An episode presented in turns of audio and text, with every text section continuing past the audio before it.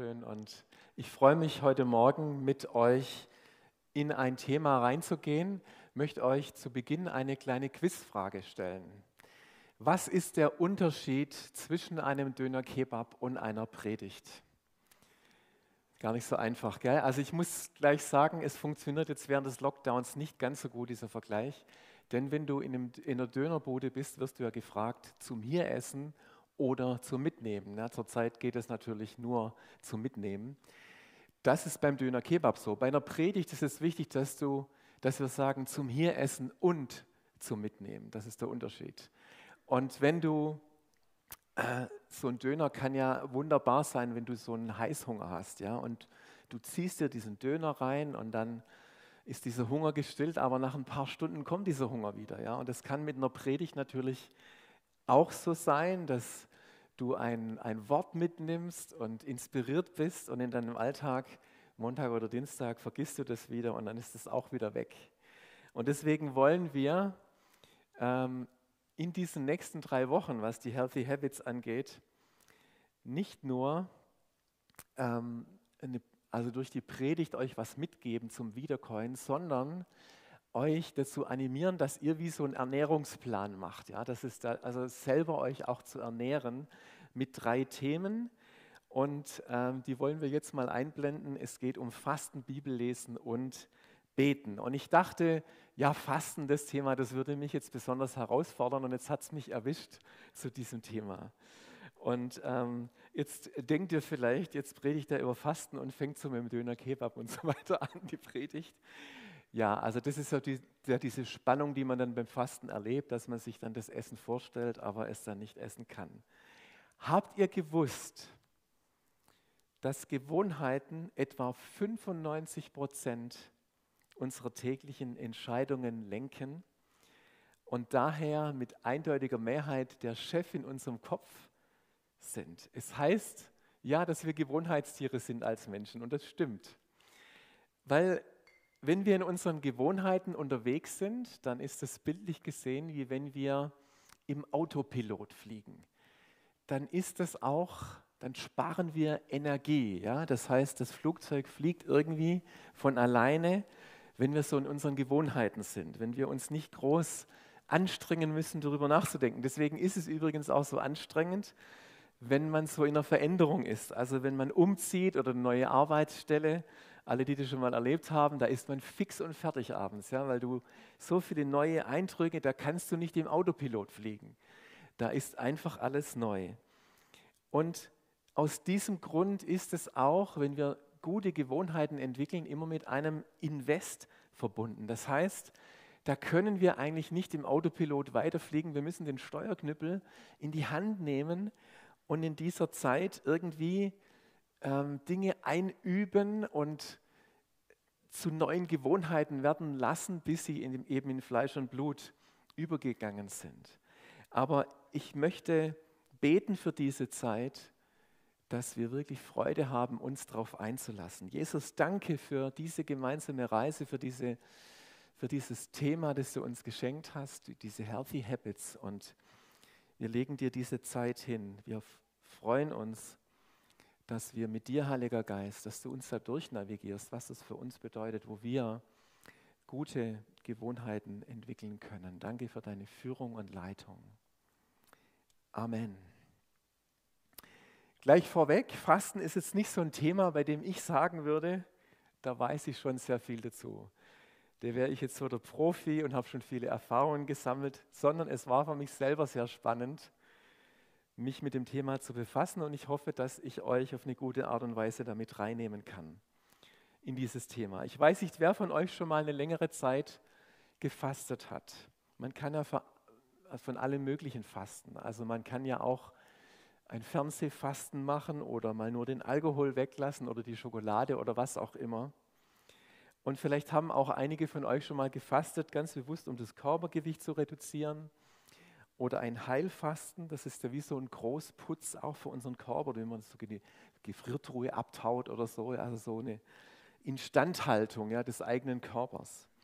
Und ich kann mich daran erinnern, während meiner Ausbildung, meiner ersten Ausbildung als Förster, habe ich mal gesagt, ich möchte mal drei bis vier Tage fasten. Und ich weiß ehrlich gesagt gar nicht mehr wozu, aber ich habe das gemacht, vielleicht weil ich dachte, jetzt will ich das mal erleben, wie das ist, habe vielleicht das eine oder andere gehört, das tut gut und man kommt da auf, auf ganz, also da öffnen sich ganz neue äh, Perspektiven. Und äh, in dieser Zeit, während der Forstausbildung, das war in der Forstschule, hatten wir eine Exkursion am dritten Tag des Fastens in die Staatsklänge in Nagold. Das ist ein Ort, wo verschiedene, also Samen verschiedener Baumarten äh, getrocknet werden und gelagert werden, dass man gutes forstliches Vermehrungsgut hat. Und das ist so ein Riesengebäude, ein ganz hohes Gebäude mit verschiedenen Etagen. Und man musste da so Holztreppen hochgehen, um von einer Bühne sozusagen auf die nächste zu kommen. Und es war der dritte Tag des Fastens und es war aus meiner Erinnerung wirklich der härteste weil es ist ja so, der Körper gewöhnt sich dran und wenn du dann länger als drei Tage fastest, dann geht es dir fast wieder besser. Aber der dritte Tag, das war richtig, ich habe einen Hungerast gehabt wie noch nie in meinem Leben. Und ich werde das nicht vergessen deswegen, weil ich wirklich gesagt habe, ich komme, glaube diese Holzstufen nicht mehr hoch. Ich hatte so Pudding in den Knien und es war ganz schwierig, mit meinen Forstkollegen darüber zu sprechen, weil schwierig das jetzt zu erklären und fasten und so.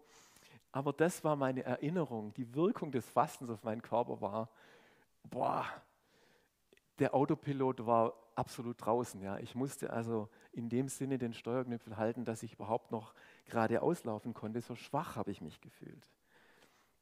Wenn wir uns jetzt im Folgenden in der Bibel mit dem Fasten beschäftigen, dann finde ich es wichtig, dass wir das auch in dem Bewusstsein machen, das hat Hannah vorher auch gesagt, dass es immer Auswirkungen auf Körper, Seele und unseren Geist hat.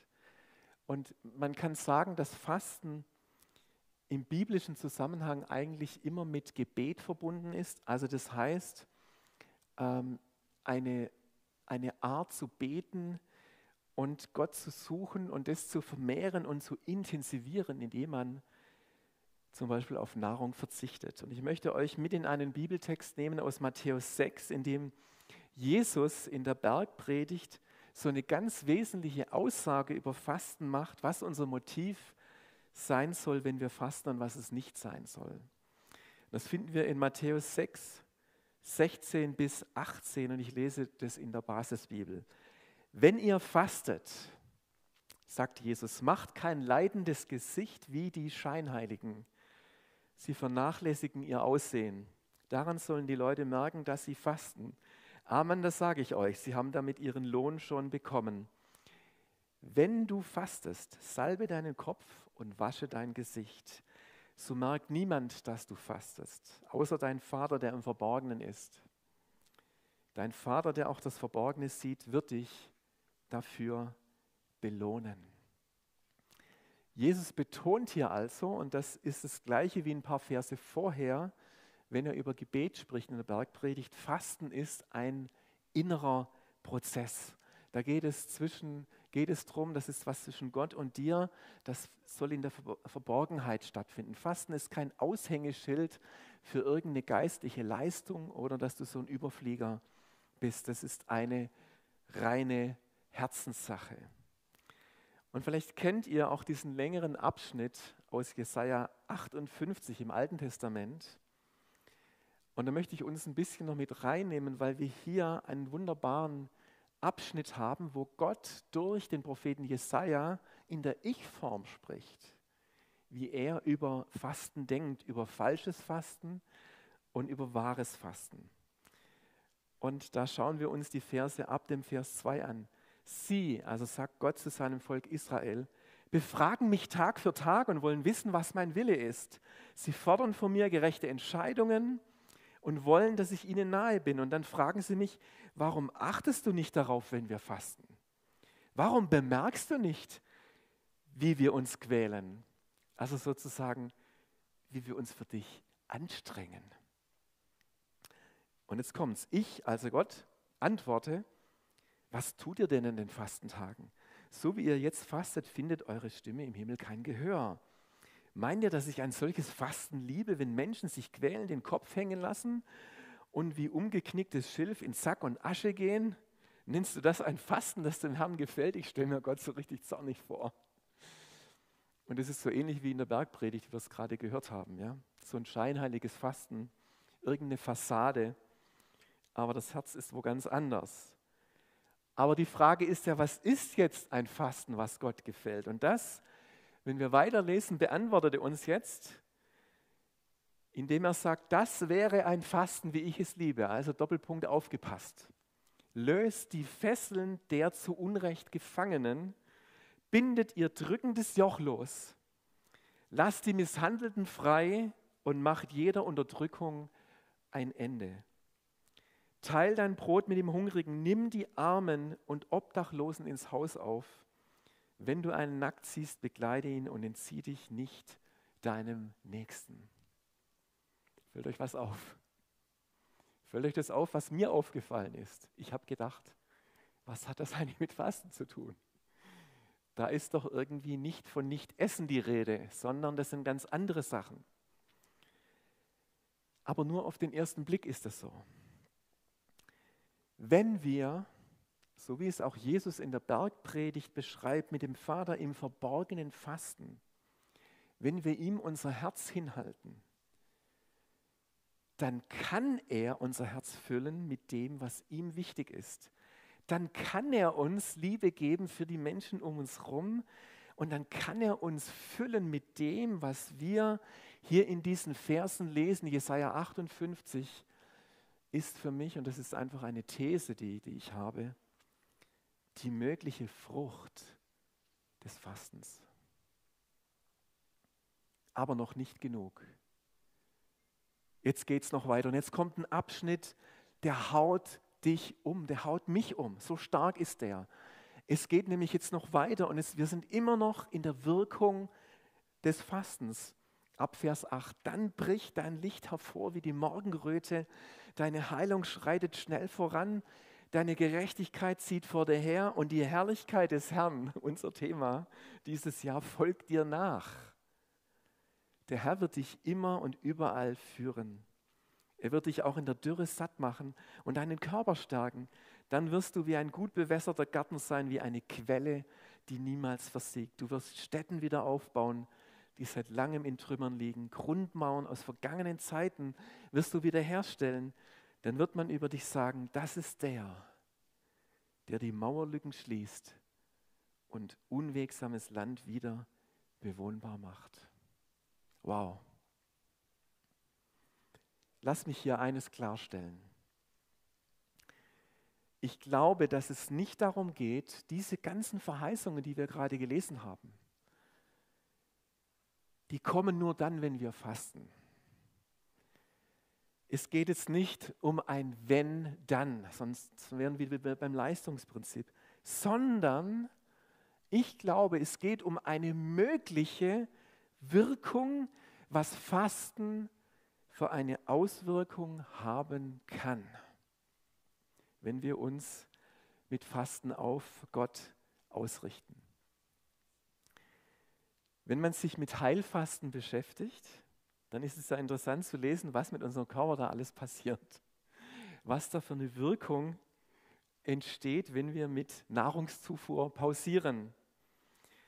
Der Körper holt dann seine Energie aus anderen Ecken und Enden, zum Beispiel so die Speckröllchen, die man da so ansetzt.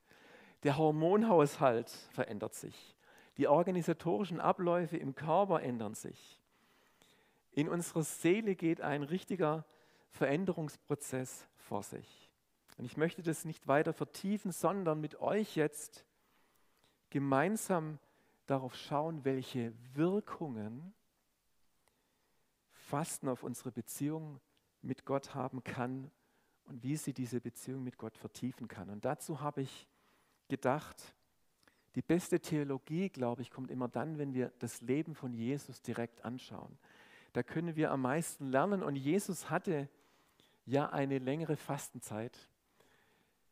Wir lesen, nachdem Jesus im Jordan getauft worden war, dass der Heilige Geist ihn in die Wüste geschickt hat, im wahrsten Sinne des Wortes. Mit dem Ziel, dem Teufel, also vom Teufel auf die Probe gestellt zu werden. Das klingt ja nicht gerade angenehm. Und es heißt, dass Jesus 40 Tage und 40 Nächte fastete. Und danach heißt es, war er sehr hungrig. Sehr hungrig. Also ich habe euch erzählt von meinen Puddingknien nach drei bis vier Tagen. 40 Tage, das ist eine Ansage für den Körper, für die Seele und für den Geist. Und mir wurde nochmals klar, als ich das gelesen habe, und das könnt ihr gerne nochmal nachlesen, diese Versuchung, dass der Teufel, der kam jetzt nicht während der 40 Tage, sondern der kam erst dann, als die 40 Tage um waren. Also nach 40 Tagen, Jesus war ausgezehrt, da kam der dann. Im Moment der vermeintlich größten Schwäche. Und jetzt schauen wir uns genau diese drei Szenen, die wir wahrscheinlich die meisten von uns kennen. Und meine Frage an den Text, in dieser Versuchung Jesu in der Wüste war, welche Wirkung wird sichtbar in den Antworten, die Jesus dem Teufel gegeben hat, was Fasten in ihm hervorgebracht hat. Und wir beginnen mit dem ersten Punkt. Der Mensch lebt nicht allein vom Brot. Das war der erste Punkt. Der Versucher, der Teufel kam und sagt, der hat jetzt Hunger nach 40 Tagen. Jetzt versuche ich den zu kriegen. Wenn du der Sohn Gottes bist, Jesus, wenn du das wirklich bist, sehr interessant, dass er das so in Frage stellt, dann befiehl doch diesen Steinen in der Wüste, dass sie Brot werden sollen. Und Jesus entgegnet dem Versucher, in der Heiligen Schrift steht, der Mensch lebt nicht nur von Brot. Nein, vielmehr lebt er von jedem Wort, das aus, das aus dem Munde Gottes kommt anstatt dass Jesus sagt, oh ja, was würde ich jetzt, was würde ich jetzt geben für so ein Stück Brot? Er hätte es ja machen können. Er war hungrig, aber er sagt, ich lebe in erster Linie nicht von Brot, ich lebe von dem Wort Gottes. Ich lebe von dem Wort meines Vaters. Das ist das Wesentliche. Das ist genug für mich. Das ist, und das ist die Wirkung von Fasten. Das ist Konzentration auf das Wesentliche. Das ist Konzentration auf Gott. Das ist auch sich aussetzen, sich fokussieren, eine gesteigerte Konzentrationsfähigkeit und Wachheit. Das wird auch gesagt, das kommt durchs Fasten zustande. Aber es ist wirklich so, wenn du mal andere Dinge weglässt und Gott beginnst, ihn zu suchen um seiner selbst willen. Nicht mit der Frage, was bringt mir das jetzt? Um Gott selbst, um seiner selbst willen. Jesus ist das Brot des Lebens, ja. Er sättigt mich, er sättigt meinen Geist, er sättigt meine Seele, meinen Körper. Wir können sagen, Jesus, du weißt, was ich jeden Tag brauche, welche Bedürfnisse ich habe. Und jetzt möchte ich mich ganz auf dich konzentrieren. Ich möchte mir an dir genügen lassen. Du bist genug. Selbst wenn ich denke, wow, jetzt so ein Döner.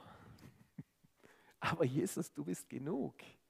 Paulus hat gesagt, ich kann satt sein und ich kann hungern. Mir ist alles möglich mit Jesus.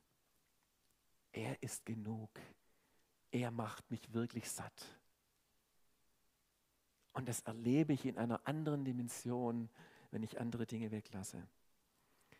Wisst ihr, ich habe mir in den letzten zwei, drei Wochen vorgenommen, jeden Tag, das ist jetzt gerade nicht Fasten, aber vielleicht ist das, hat es auch ein bisschen was mit Medienfasten zu tun, einfach mal fünf Minuten still vor Gott zu sein. Also in meiner stillen Zeit, in Anführungszeichen, mal ist nichts zu tun.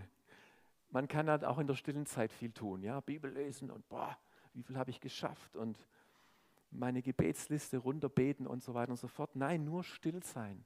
Fünf Minuten nur still sein. Wisst ihr was? Was für ein Gedankenkarussell ist da in meinem Schädel? Ich habe so das Gefühl, nach einer Minute bin ich schon wieder woanders. Mit meinen Gedanken, probiert es mal aus. Probiert mal aus, fünf Minuten euch zu fokussieren und euch zu konzentrieren. Ich bin erschrocken wie schwer mir das fällt. Das ist das Erste. Also, der Mensch lebt nicht allein vom Brot. Ich bin in dieser Abhängigkeit Ich fokussiere, ich konzentriere mich auf Gott. Das Zweite ist, es geht die Geschichte mit dem Teufel und Jesus weiter. Also er nimmt Jesus mit nach Jerusalem, er stellt ihn auf die ähm, Zinne des Tempels, auf den höchsten Punkt und sagt, wenn du der Sohn Gottes bist, also schon wieder, wenn du der Sohn Gottes bist, dann spring runter. Und dann werden dich die Engel schon auffangen. Und es heißt doch, sie werden dich auf Händen tragen, damit dein Fuß nicht an einen Stein stößt. Und Jesus antwortet dem Teufel, es steht aber auch in der Heiligen Schrift, du sollst den Herrn, deinen Gott, nicht auf die Probe stellen. Ich habe mich immer gefragt, was ist das eigentlich, Gott auf die Probe zu stellen? Oder wie Luther schreibt, was ist es, Gott zu versuchen? Ich habe mich an unseren Sohn Micha erinnert, als er so ein, ein Jahr alt war. Das kennen jetzt alle Eltern, die ein kleines Kind haben und ich sehe den noch wieder auf seinem Triptrap da sitzt und, und da isst und dann haben wir die kleinen Kinder so ja, die Angewohnheit, so den Löffel auf den Boden zu werfen, ja, anstatt zu essen. Und ich sage dann, Micha, nein, und gebe ihm den Löffel wieder und dann kommt so dieses schelmische Grinsen. Aha, der Papa hat Nein gesagt. Oh, das ist ja mal ein interessantes Wort. Jetzt will ich doch mal ausprobieren, jetzt will ich doch mal versuchen, probieren, was passiert, wenn ich das nochmal mache. Kinder testen ihre Grenzen und das gehört ja auch dazu. Aber übertragen auf die Beziehung mit Gott wird es auch bedeuten, ich probiere mal was aus und schaue, was Gott so macht. Jesus sagt, ich probiere das mal aus, ich lasse mich da mal runterfallen von den Zinnen des Tempels und schaue mal, ob Gott mich aufhängt, weil ich der Sohn Gottes bin, macht er das ganz bestimmt. Was ist das Problem? Es geht nicht um uns. Es geht nicht darum, dass Jesus beweist, dass er der Sohn Gottes ist durch sowas.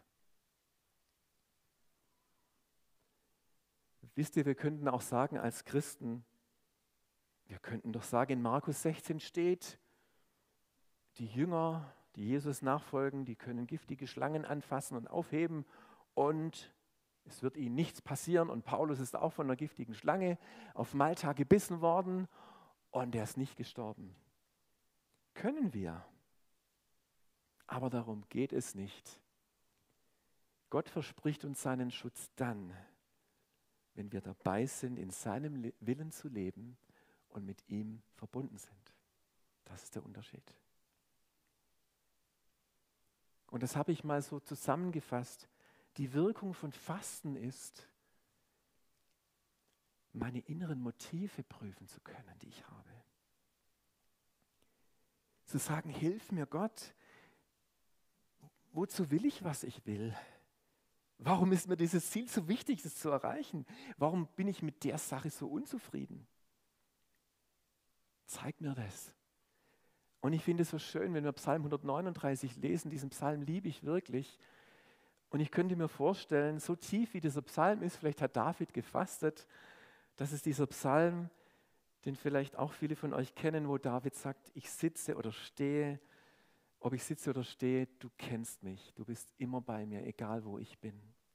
Und am Ende dieses Psalms bittet David Gott, verstehe mich, begreife, was ich denke.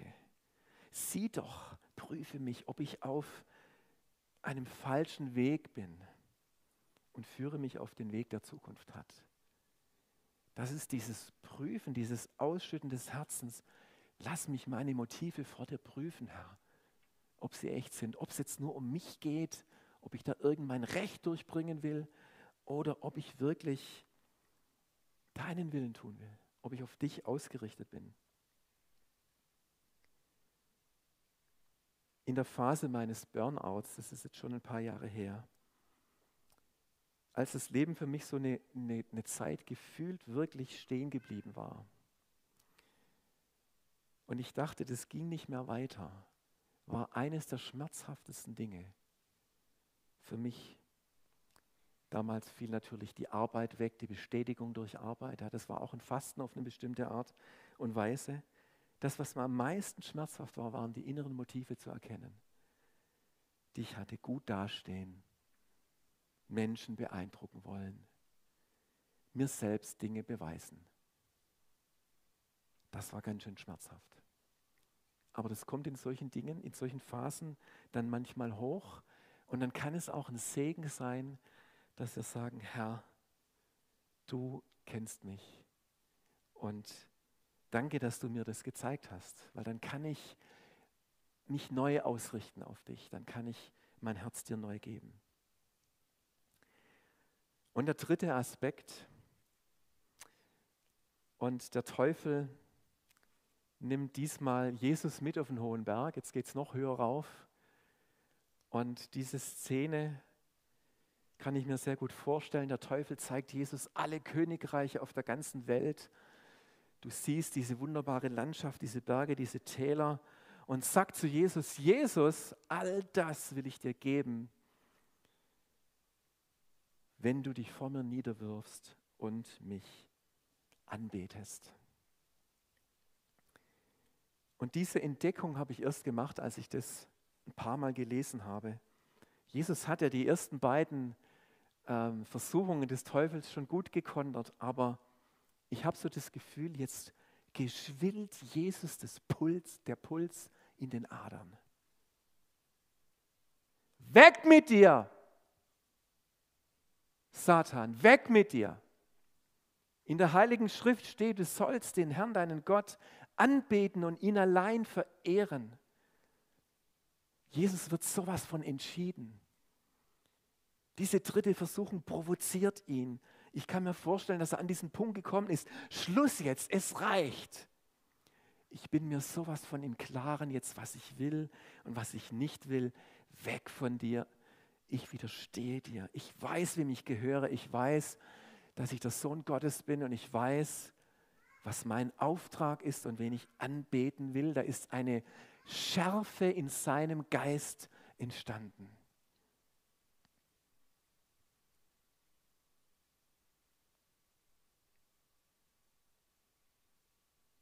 Manchmal eiern wir so rum in unserem Alltag und sind so lau und so unentschieden. Ein bisschen hier, ein bisschen da. Jesus macht Nägel mit Köpfen und stellt Dinge klar. Kurz nachdem Jesus diese 40 Tage Fastenzeit beendet hatte, das können wir dann bei Lukas lesen.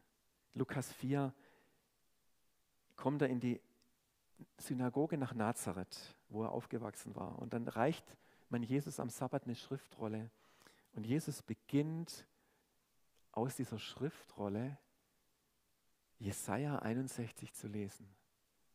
Und das hat mich umgehauen, was jetzt kommt.